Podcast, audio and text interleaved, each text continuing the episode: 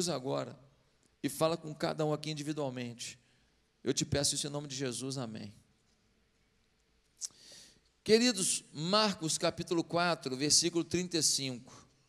Abra sua Bíblia. Marcos 4, versículo 35 a 41. É uma passagem muito conhecida e que tem lições muito preciosas. Marcos 4, 35. O título da mensagem de hoje é Não tenha medo das tempestades. Diz assim: Jesus acalma a tempestade. Naquele dia, ao anoitecer, disse ele aos seus discípulos: Vamos para o outro lado. Deixando a multidão, eles o levaram no barco, assim como estava. Outros barcos também o acompanhavam. Levantou-se um forte vendaval, e as ondas se lançavam sobre o barco de forma que este foi se enchendo de água. Jesus estava na popa, dormindo, com a cabeça sobre um travesseiro. Os discípulos o acordaram e clamaram: Mestre, não te importas que morramos? Ele se levantou, repreendeu o vento e disse ao mar: Aquiete-se, acalme-se. O vento se aquietou e fez-se completa bonança. Então perguntou aos seus discípulos: Por que vocês estão com tanto medo? Ainda não têm fé? Eles estavam apavorados e perguntavam uns aos outros: Quem é este que até o vento e o mar lhe obedecem? Queridos, na vida, todos passam por crises. Eu queria poder te dizer que você não vai enfrentar crise nenhuma daqui para frente. Eu seria um tremendo mentiroso. Não tem ninguém que, porque buscou a Deus, vai agora viver uma vida só de bonança só de tranquilidade. As tempestades vão chegar. E tem um detalhe: são imprevisíveis. Se as tempestades da vida mandassem pelo menos um e-mail, né, a gente preparava um pouco o coração. Se mandasse um WhatsApp, seria tão bom, mas não manda. Pastor, eu não gosto dessa frase do Senhor, que todo mundo vai enfrentar a crise. Querido, deixa eu te falar uma coisa. Quem aqui tem um, um pai? Quem tem pai? Um dia vai morrer. Ou você quer que eu te diga que ninguém vai morrer? Ou quer que você quer que eu diga que você morre primeiro? Nós temos que parar de pensar como criança. A perda de alguém que a gente ama já é uma crise, sim ou não? E isso está no nosso caminho, nós não temos como fugir. Então, todos nós vamos enfrentar alguma crise, nem que seja a perda de alguém que a gente ama. Agora, eu tenho uma boa notícia para você que se sente injustiçado porque é pobre, porque está passando uma dificuldade. Deixa eu te falar uma coisa: a tempestade vem para rico também, tá? Eu tenho a boa notícia para você que acha que só porque você é meio desorganizado a crise vem. Gente organizada também passa por crise, tá? Eu tenho a boa notícia para você que acha que está em crise só porque é analfabeto. Deixa eu te falar, gente culta também passa por crise, tá? A crise chega para todas as pessoas. E esse texto é um momento de crise, de tempestade. Jesus está com os discípulos num lugar que os discípulos conhecem de cós salteado, o Mar da Galileia.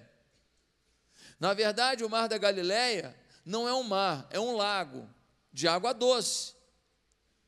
Se você quer ir a Israel, ainda tem algumas poucas vagas agora em agosto para ir comigo. Quem sabe você consegue, talvez alguns não conseguem nos preparar agora, mas vale a pena ir. A sua leitura da Bíblia muda quando você vai a Israel. É um lago de 21 quilômetros de extensão por 14 de largura. E tem muita água lá, que não atende suficientemente Israel, mas é muita água. E os países em volta têm olho na Israel por causa dessa água aí. Porque essa água é uma grande riqueza de Israel. De um lado as montanhas da Galiléia, do outro lado as montanhas de Gulã, no meio lago. De vez em quando, vem um vento por sobre as montanhas e desce nesse lago. E esse vento, quando bate no lago, bate com força. E quando bate com força, começa a produzir ondas, porque pela extensão do lago ser tão grande, ele parece um mar. E essas ondas vão, vão, vão, vão, vão e vão se avolumando. E realmente assusta, assusta demais quem está navegando. Meu querido, eu queria te falar, foi o que aconteceu aqui. Eles estavam numa margem do rio, Jesus estava bem cansado, tinha pregado por horas, e aí ele fala: vamos agora para outra margem. Jesus entra no barco, pega um, um saco de areia que se colocava na, na popa do barco para dar o alinhamento do barco, e ele pega esta, esse travesseiro de areia, bota ali, bota a cabeça no travesseiro e começa a dormir.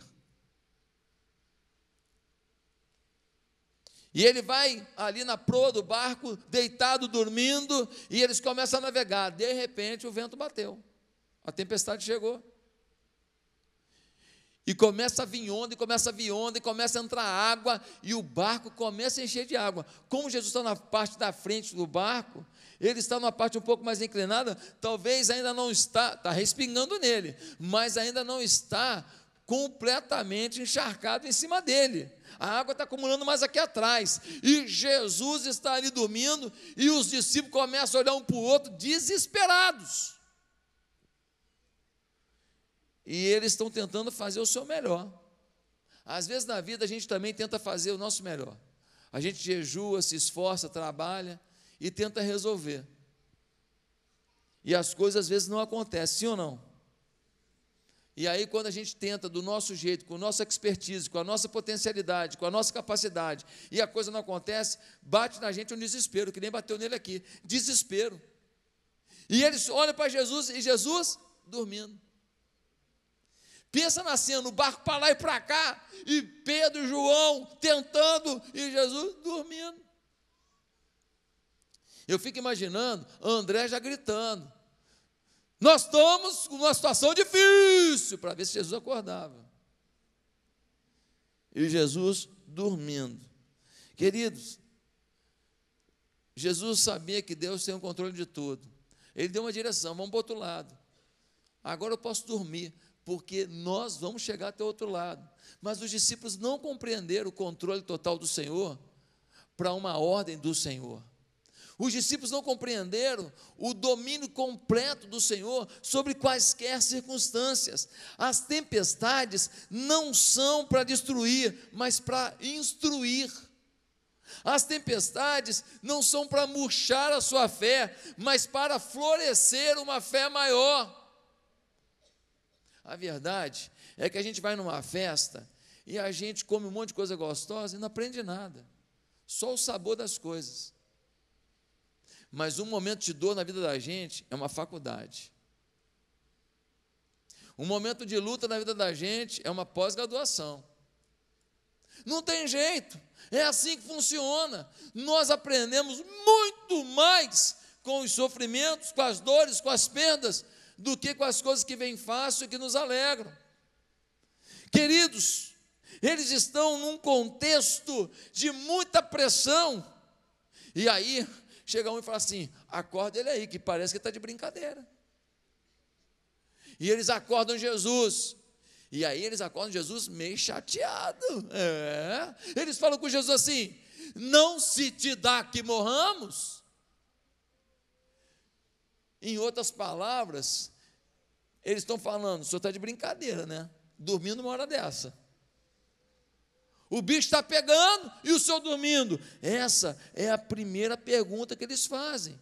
São três. A segunda pergunta é Jesus que vai fazer. Porque quando eles acordam Jesus, Jesus vira para o vento e fala: Vento, sossega, né? Aí o vento.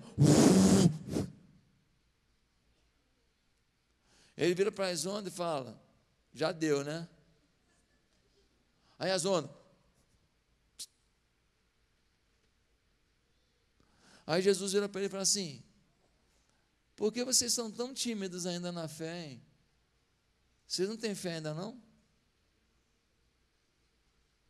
Imagina o olho dos discípulos vendo o vento parar na hora, as ondas pararem na hora. Imagina, os caras estão com os olhos arregalados, os caras estão desesperados. Os caras falam assim: Meu Deus, o que, que é isso? Aí um olha para o outro e fala assim: Quem é esse? É a terceira pergunta. Que até os ventos e o mar lhe obedecem. Meus amados, Jesus deu uma visão e foi dormir. Vamos para o outro lado. Eles acordam Jesus com reação de acusação. Mas você sabe de uma coisa? Esse diálogo aqui nos ensina muito sobre as tempestades da nossa vida. Esse diálogo aqui pode nos ajudar a compreender muito sobre a nossa própria existência. Qual foi a primeira pergunta que foi feita? Não te importas que morramos? Como quem diz, aqui, está nem aí para a gente, né? Falou que amava, que gostava, que queria nosso bem, está de brincadeira. Não está mostrando isso agora. Confirma para mim. Às vezes, nós também nos sentimos como se Deus estivesse dormindo, sim ou não? Às vezes a gente ora, pede, clama, e a sensação que a gente tem é que Deus está dormindo, não ouviu nada, está nem aí. A gente implora e não tem resposta nenhuma. No momento mais difícil, parece que Deus não está nem aí para a gente, ignorou o nosso clamor. As tempestades não estavam somente no mar, estavam dentro do coração porque o sentimento de desprezo de Deus diante do nosso clamor nos dá a sensação de que a gente não está conseguindo falar ou que Deus está a nos ignorar. Meus amados, passam por tempestades muitas pessoas por desobediência, não é verdade? Lembra de Jonas? Deus falou para ele: vai pregar em Nínive. Ele falou: não vou, não, aquele povo de Nínive é ruim demais. Eu vou pregar em Tarsis. Eu escolho onde eu vou pregar. Pegou um navio para ir para Tarsis. O que aconteceu? A tempestade pegou ele. Por quê? Porque foi desobediente. Ele cai dentro d'água, joga ele dentro d'água, o, o peixe o engole. Por quê? Desobediência. Tempestade por desobediência. Ali ele tem um encontro com Deus, Deus, o peixe, nem o peixe aguenta gente desobediente, vomita ele. E aí ele é vomitado, imagina o cheiro que ele estava, vomitado, fedido. Aí ele foi para a cidade e cumpriu o papel dele. Ele estava em desobediência, a tempestade chegou. Mas tem momentos que a gente passa por tempestade e a gente fica em crise. Sabe por quê? Porque a gente está sendo obediente. Jesus que falou aqui, vamos para outro lado. Quem botou eles no lago? Jesus.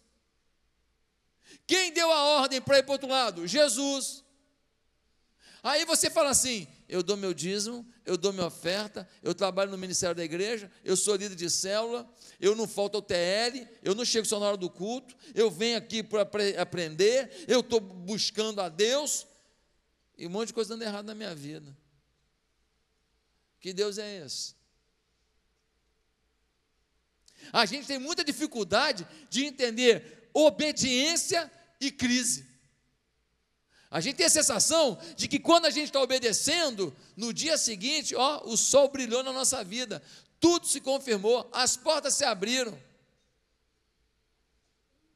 O Bill Gates te ligou pedindo, pelo amor de Deus, para ser teu sócio. A gente tem a sensação que no dia seguinte, você que está querendo casar, no dia seguinte, você abre a porta, está o príncipe encantado, falando: Quer casar comigo? Você abre a porta, é um sapo, você dá um beijo e vira um príncipe, não é? Gente, nós temos a sensação equivocada. Eles estavam no centro da vontade de Deus. Deus falou: vamos para o outro lado. Jesus que mandou. Eles entraram no lago e a tempestade pegou. Nem sempre a tua obediência vai tirar de você uma tempestade. A gente tem que ser obediente não porque as coisas são favoráveis, nós temos que ser obediente por um princípio que nos move fidelidade. Meus queridos, por que eles perguntam se ele não se importa que pereçam? Porque na visão deles, a intervenção divina está demorando. Eles foram tentando sozinhos, falando daqui a pouco ele faz alguma coisa, e nada. Daqui a pouco o nosso nossa capacidade domina o barco e nada. Então, quando eles acharam que Jesus estava demorando, o desespero bateu. Ei, querido, muitas vezes a gente acha que Jesus está demorando e a gente acha que porque ele demorou já era, sim ou não? Tem coisas que você nem ora mais, ou ora pouco porque você acha que Jesus não está nem aí para isso, é um assunto que não está mais na pauta. Lembra quando Jesus chegou no enterro de Lázaro? Ele chegou lá, Marta e Maria, as duas irmãs, falaram o que para Jesus? Disseram assim: se o senhor tivesse aqui, o meu irmão não teria morrido. Em outras palavras, chegou atrasado, hein? Não dá para o senhor pegar um Uber, não? Não tinha um táxi direto, não. Não tinha um, um L ponto lá perto, não. Senhor demorou. Se o senhor tivesse chegado, meu irmão estava vivo, agora já era, e morreu. Ó. Tem quatro dias, está fedido já. Muitas vezes na nossa vida, a gente também acha isso, que o Senhor está demorando, e porque Ele demorou, já deu. Pastor, estou três anos orando para a mesma coisa, quatro anos e nada. Ei, não quer dizer que Jesus está dormindo. Não quer dizer que Ele não vai te entregar a tua promessa. Perceba que na hora da crise mais ameaçadora, Jesus estava dormindo. Se alguém está dormindo, não está falando. Se não está falando, ele está em silêncio. O silêncio de Deus é um negócio que a gente tem que saber lidar com ele. Porque silêncio de Deus é um negócio ruim de lidar, tá? É difícil. Nós estamos acostumados a falar e responder. Você manda um WhatsApp, o cara não responde, você já fica chateado. Nós precisamos desse princípio. Aí no verso 39, Jesus acorda, gritaram com ele: oh, Jesus, não se dá que morramos. Ele acorda, repreende o vento, fica tudo tranquilo, a água fica paradinha. Sabe por quê? Porque quando nós esgotamos todos os nossos recursos, todos os recursos do Senhor nem começaram ainda a ser usados. Quando a gente tentou de tudo, os nossos contatos, o nosso dinheiro, o nosso expertise, o nosso treinamento, o nosso aprendizado, os nossos aprimoramentos, a nossa é, é, é habilidade relacional, o nosso carisma, quando tentou tudo, deixa eu te falar, Jesus ainda continua com tudo que é recurso necessário para resolver essa situação, que tudo que você tentou não foi suficiente. Eles tentaram tudo ou não? Sim ou não? Deu certo? E Jesus, quanto tempo levou? Uma frase. Vento, onda, já deu. Meus amados, quando estamos sem forças, Ele ainda é poderoso. Quando a causa parece perdida, Ele ainda é o Deus dos impossíveis. Quando tudo deu errado e você sabe que você também errou e que deu errado por sua culpa, Deus ainda continua misericordioso e Ele pode dar uma segunda chance. Mas aí vem uma segunda pergunta, e qual é a segunda pergunta? No verso 40, nós lemos: depois que ele apazigou a tempestade, ele disse: por que vocês estão com tanto medo? Ainda não tem fé? Tem um certo sarcasmo nisso aqui, não tem? Pô, pô. Jesus olha para ele e fala: pô, brincadeira, né, meu? Pô, ainda não tem fé? Ressuscitei morto. Vocês viram? Levantei paralítico de nascença. Vocês viram? Curei cego. Vocês viram? Fiz surdo ouvir. Vocês viram? Mas, pô, continua sem fé. Caramba, hein? Que escolha é essa que eu fiz, hein? Meu Deus! Vocês ainda não têm fé? Eles tinham que ter fé. Pastor, por que eles tinham que ter fé? Estavam desesperados. A tempestade era muito grande. Queria a tempestade que eu vivo na minha vida hoje, pastor. Eu tenho uma tempestade no meu casamento, eu tenho tempestade nas minhas finanças, eu tenho tempestade com as minhas filhas, com os meus filhos, eu tenho tempestade no meu coração, nos meus sentimentos. Eu tenho um sentimento ruim, pastor. Eu tenho uma depressão, pastor. Por que, que eu deveria crer, pastor? Primeiro, por causa da visão dada pelo, pelo Senhor Jesus. Ele falou, vamos para o outro lado. Se ele falou, vamos para o outro lado, vai chegar do outro lado. Se Jesus fala uma coisa, vai se cumprir. Se você recebeu uma promessa de Deus, se Deus mandou um profeta falou contigo, se você lendo a Bíblia você entendeu alguma coisa, se Deus te deu uma palavra, ei, você precisa entender que o destino final disso já está definido. Jesus não tem duas palavras. Olha, era para ir para outro lado, mas teve tempestade e a gente afundou, tá? Paciência, acontece. Se Jesus dá uma palavra, ela é definitiva. Ele disse: passemos para outra margem. A visão foi definida, o destino foi definido. Mas quantas vezes a gente não entende a diferença entre visão e vista? Visão é um sonho a ser realizado. Visão é o lugar onde queremos estar. Visão é o alvo que Deus nos dá. Visão é um projeto que está nas mãos de Deus. Visão é uma oportunidade que o Senhor está preparando para a gente. Vista é o que a gente vê num momento ao longo da visão. Infelizmente, muitas pessoas vivem por vista. Olham um momento, não olham a visão. Se eles tivessem pensado ali no barco, ora, nós vamos chegar lá na margem, que ele falou, vamos para outra margem. Então, está na tempestade danada. Eu acho que a gente interceder e falar assim: tempestade pode parar, porque ele falou que a gente vai chegar. Se um deles tivesse feito isso, mudava a história de todo o grupo. Se um tivesse feito isso, mudava a mentalidade de todo o grupo. Mas não, ninguém conseguiu enxergar isso. Todos viveram por vista, ninguém viveu por visão, ninguém entendeu aonde Jesus já tinha definido que eles iriam. Quer um exemplo? Abraão. Deus falou com Abraão assim: Abraão, deixa a tua terra, deixa a tua parentela, pega o teu rebanho, que é numeroso, Abraão era um homem rico, pega tudo e vai para uma terra que eu vou te mostrar. E Abraão, você tem filho? Não, não tem não. Pois é, vou te dar uma nação. E você vai ser o bendito dessa nação. E todo mundo vai ser bendito em teu nome. Mas eu tenho 75 anos, a Sara tem 65. Até hoje a gente tentou, não conseguiu. Fica tranquilo, eu agora estou garantindo.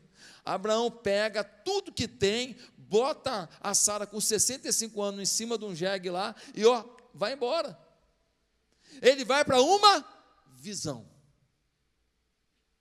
Passa um ano, passa dois, passa cinco, mais ou menos uns dez anos depois, a Sara vira para Abraão e fala: Abraão, você já não é mais o mesmo pegador, você sabe, né? Você está com 85 e você não está mais com aquela pegada. Eu já não sou mais aquela garotinha que eu era, né, o Abraão? Vamos combinar. Então vamos fazer o seguinte: você fica com a, com a Agar, e aí ela engravida, e aí você me dá o filho. Por quê? Porque dez anos depois, a visão não se concretizou. Eles passam a viver por vista. Nós ainda não engravidamos. Aí o Abraão olha para Agar, olha para Sara. É, vou fazer esforço, né? Aí ele vai e tem um relacionamento com H. O que acontece? Uma tragédia. Nasce Ismael, Ismael é filho de H, mama na H. Vai ter a, a Sara como mãe dele? É ruim, hein? Começa aquela briga entre as duas, aquela confusão. Chega um ponto que Abraão tem que mandar embora a mãe com o filho, e filho dele.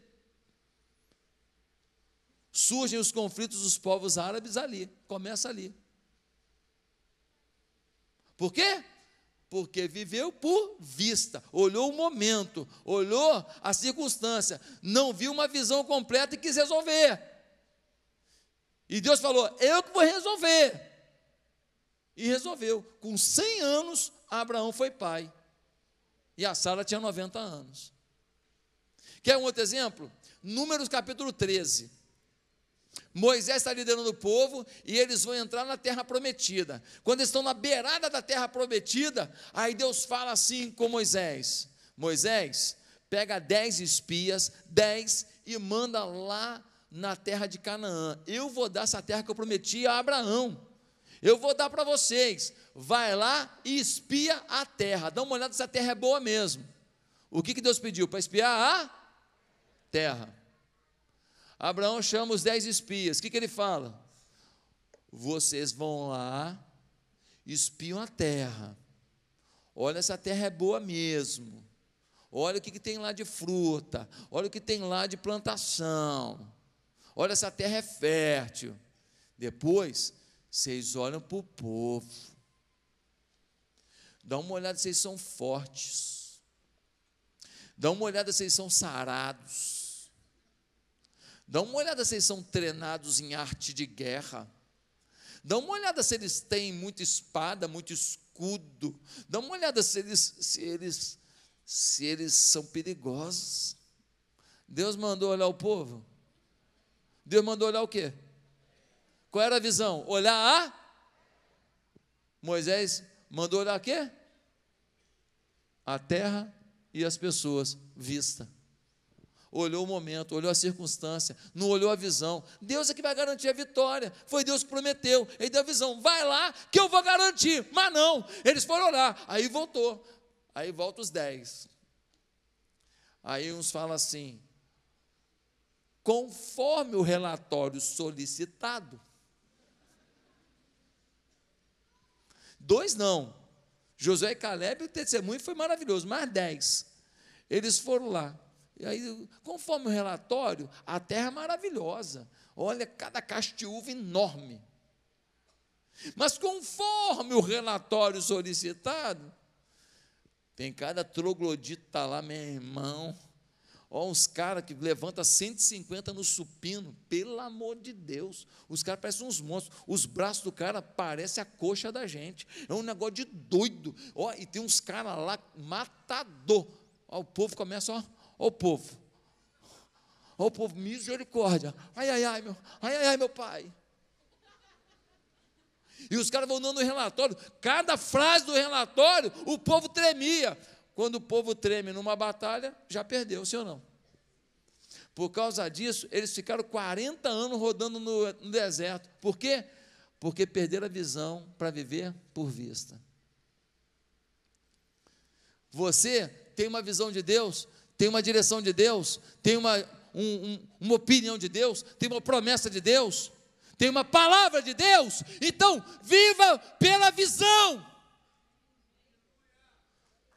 Não olhe a vista, não. Não olhe o momento, não. Senão você vai perder a visão. E você não vai ter fé para orar para cada fase até chegar à completude, até o cumprimento da visão que Deus tem para você. Meus amados, nós precisamos decidir se vamos viver por visão ou por vista. Como você vai viver? Por que eles tinham que, crer, tinham que crer em Jesus ali? Por quê? Pelo fato do próprio Jesus estar com eles. Primeiro, por causa da visão. Eles deveriam ter fé, por causa da visão dada por Jesus. Segundo, porque o próprio Jesus estava ali. Sabe quem estava no barco? O Criador do universo. Lá em João capítulo 1, versículo 3, diz que, diz assim: todas as coisas foram criadas por Ele, e sem Ele, nada do que foi feito se fez. Quando Deus estava criando o mundo, Jesus estava lá. Ele é Deus. Ele se fez carne, mas Ele é Deus. Quando foi formado o oceano, o mar, quando o mar da Galiléia foi feito, Jesus estava traçando os limites. Ele conhecia da onde que entrava o vento, para onde que saiu o vento. Ele sabia a profundidade de cada ponto do mar da Galileia. Mas infelizmente, muita gente olhou para ele e achou que o rei da glória estava dormindo e que não estava ajudando. Ei, querido, o Criador nunca poderia ser vencido pela criação. O Criador sempre vence a criação. Jesus estava ali em paz, sabia que tudo estava sob controle, afinal de contas, Ele é Deus. E ele estava no barco. Deixa eu te falar uma coisa: se Jesus estiver no teu barco, vai vir tempestade, vai entrar água no barco, mas fica tranquilo, você vai chegar na outra margem. Às vezes é difícil, né? Porque às vezes a dor é muito grande, o choro é muito grande. Às vezes a gente fica sem entender por que a gente está passando por certas coisas. Mas quando eu olho para circunstâncias assim na minha vida, eu falo: Ei, Jesus está aqui no barco, meu amigo. E Ele prometeu bênção sobre a minha vida, a vida da minha família e o meu ministério. Portanto, eu vou chegar do outro lado, ainda que tenha água no barco. Eu ontem, eu estava vindo de Campinas, fui pregar em Campinas, uma grande conferência, muito legal. E aí, teve um erro na compra da minha passagem, e a minha passagem estava para 10 e tereré da noite. Eu ia chegar quase meia-noite no Rio de Janeiro, e aí eu ia chegar em casa, né, quase uma da manhã, e eu tinha algumas coisas para preparar para o domingo. Eu falei, meu Deus, aí tentaram comprar uma passagem para mim, uma passagem de um voo que tinha de Campinas para cá, às 10 para as 7 da noite, não tem mais como comprar, não tinha mais. Falei, meu Deus do céu. Aí eu fui para o aeroporto. Falei, vou tentar. Cheguei, fui lá no check-in. Quando eu cheguei no check-in, falei com a moça do check-in. Falei, olha, eu estou com o check-in aqui já feito para 10 e pouco da noite, 10 e 40 da noite. Mas assim, eh, eu sei que tem um voo 6 e 50, 10 para as 7 da noite. Eu, eu queria fazer uma antecipação. Você não pode ver para mim, não? Ela falou assim: o senhor vai para onde? Eu falei: o meu destino é Galeão. Ele falou: hum, o voo de 650 destina Santos Dumont, não pode antecipar. Eu falei, mas olha só, eu viajo sempre pela, pela Azul, você não quer o meu galho? Não. Dá uma ajuda aí, porque estou precisando tanto chegar, estou cheio de coisa para fazer, e eu estou cansado, eu preciso voltar logo. Você não me dá mais força aí, por favor. Ele falou, não tem jeito, isso é outro destino, não tem como. O que o senhor pode fazer é tentar pagar. Eu falei, mas quanto que é? Ela falou assim: o senhor vai pagar, eram 300 reais da multa, e mais a diferença de tarifa. Eu falei, meu irmão, 1.500 reais, velho. Eu falei, pô, é, é, pouco dinheiro, né? Mas assim, né? 1.500 reais não dá, né, irmão? Eu falei assim, eu não sei quanto que era certinho, mas ia ser mais ou menos por aí, por causa da diferença de tarifa, comprada na hora, é outra tarifa, né? Aí eu falei, meu Deus, o senhor está no barco ou não está? Eu preciso do milagre. Aí eu falei, ah, então tá. Eu saí dali que eu fiz? Fui na loja. Cheguei na loja lá da companhia aérea e falei assim: olha só, eu contei a mesma história, não falei que fui no guichê, não. É ruim. Oh. É. Criado em Marechal, meu filho. Você está de bobeira? Eu falei, ó, eu estou com a passagem aqui, um check-in já feito para 10 e pouco da noite, mas tem um voo agora, né? 10 para as 7, e assim, eu queria antecipar. Você pode me ajudar aí para antecipar? Aí tinha duas sentadas, e uma falou assim: não dá. Não dá porque qual é o seu destino? Eu falei, mesma pergunta maldita. Falei, Galeão. Pois é, o voo agora é Santos Dumont. Destinos diferentes não pode antecipar. Eu falei, poxa, mas por favor, vê se tem um jeitinho aí, porque eu estou precisando chegar lá, eu preciso ver umas coisas ainda hoje, eu estou cansado, me ajuda, eu viajo sempre por aqui e tal. E a moça taxativa, não tem jeito, senhor, não é possível, não tem jeito.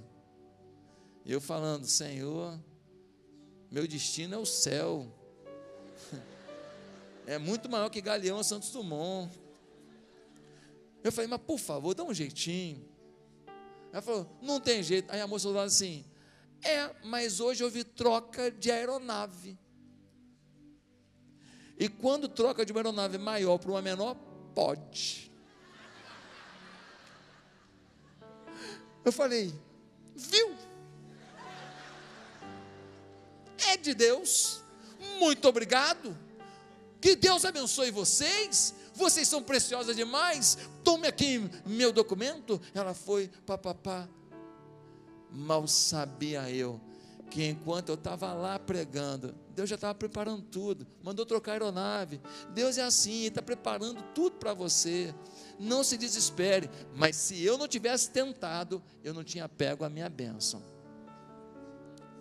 Jesus está no barco, meu filho. Nossa parte é fazer o que a gente tem que fazer, é a gente se esforçar, é a gente negociar, é a gente conversar. Agora, o milagre, a troca da aeronave, aí é com Deus. Deus derruba, levanta a aeronave, manda anjo te levar na asa, aí é com Ele. O que você tem que fazer é crer que se Jesus está no barco, o seu destino vai ser atingido. Amém? Glória a Deus. Gente, por que, que eles tinham que crer, ter fé? Por que, que eles não podiam ser tímidos na fé? Terceiro motivo, por causa do poder de Jesus. Jesus levanta e fala para a onda e fala para o vento: cessou, na hora parou. O texto mostra, mostra que ele tem poder sobre a natureza. Mas Marcos capítulo 4, que a gente leu, logo depois, tem uma sequência que não é por acaso. E mostra que Jesus encontra com o endemoniado, seis mil demônios. E os seis mil saem daquele homem. Que incrível o poder de Jesus, poder sobre os demônios.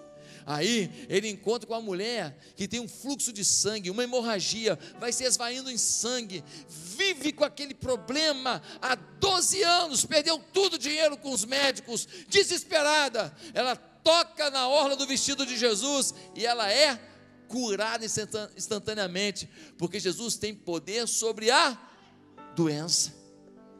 Aí ele vai para a casa de Jairo. Ele chega na casa de Jairo, tem uma menina morta, o pai chora, a mãe chora, todo mundo chora. Ele fala, a menina está só dormindo, o pessoal fala, está de palhaçada dormindo. Não está respirando. Jesus vai lá e ora, fala, levanta a menina. A menina levanta, mostrando que Jesus tem poder sobre a morte. Ele tem todo o poder sobre a natureza, sobre os demônios, sobre a enfermidade, sobre a morte. Ele é o rei dos reis. Você precisa tomar posse disso. Você precisa entender que se Ele está no teu barco, vai faltar paz no momento, faltar alegria no momento, mas não vai faltar esperança. Porque o fim dessa história com Ele. Ah, meus amados irmãos, finalmente a terceira pergunta e última para a gente acabar. A pergunta é, versículo 41. Quem é este que até o vento e o mar lhe obedecem? Quando a tempestade parou instantaneamente, eles ficaram malucos. Eles ficaram chocados. Porque estavam desesperados e não conseguiram contornar, e agora alguém contorna com uma frase. Meus amados, por que, que aquela tempestade veio? Por quê? Para que aqueles discípulos pudessem entender que aquele Jesus tinha todo o poder para nos livrar de qualquer dor de sua existência. A tempestade não tinha outro objetivo a não ser testar a fé dos discípulos. A tempestade não tinha outro motivo a não ser aumentar o nível de fé dos discípulos. As tempestades da sua vida são um teste de fé. Ou você decide passar no teste, ou você vai sofrer. Ou você decide mudar de vida, mudar de postura, ou você vai sofrer. Mas se você hoje falar, Jesus está no barco, falou que eu vou chegar na outra margem, e ele está no barco, e a tempestade não vai me naufragar, eu vou chegar lá, e você vai continuar fazendo a sua parte, e orando, e clamando, e trabalhando, e buscando, e quando você olhar o marido está esquisito ainda, a mulher está esquisita, o filho está esquisito, a filha está esquisita, e o dinheiro não chegou, você diz: Não, vou viver por vista, vou viver por visão, eu vou chegar lá, vou fazer minha parte, porque meu Deus é fiel, Ele está no barco, e Deus vai te suprir. Ah, meus amados, o resultado foi uma admiração sobre Jesus, e a pergunta é: quem é esse? Quem é esse? Esse é aquele que estava com o Pai construindo o mundo. Quem é esse? Esse é aquele que se fez homem e veio ao mundo, ensinou os melhores ensinos que a terra já viu, curou das enfermidades que pareciam sem solução quem é esse? Esse é aquele que, quando os demônios o viam, tremiam de medo e a uma ordem dele obedeciam. Quem é esse? Esse é aquele que se permitiu ir à cruz. Ninguém levou a força, ele se permitiu, morreu na cruz em nosso lugar pagou o preço do seu pecado. Quem é esse? Esse é aquele que venceu a morte, porque o terceiro dia ele ressuscitou e vivo está. E quem o recebe no coração tem a vida dentro de si, tem a vitória sobre a morte dentro de si e vai viver a eternidade com ele. Quem é esse? Ele é o Rei dos Reis, é o Senhor dos Senhores, ele é o General dos Generais. Quem é ele? Ele é o foco da Bíblia. No Velho Testamento ele é profetizado, no Novo, ele é a realização de um sonho, e no Apocalipse, ele é a esperança do que crê. Quem é ele? Ele é Jesus de Nazaré, ele é o Senhor da glória, ele muda a nossa história. Quem é ele? É aquele que nos ama e nos visita hoje, está aqui para mudar sua história, mudar sua vida. Quem é ele? Ele é Jesus.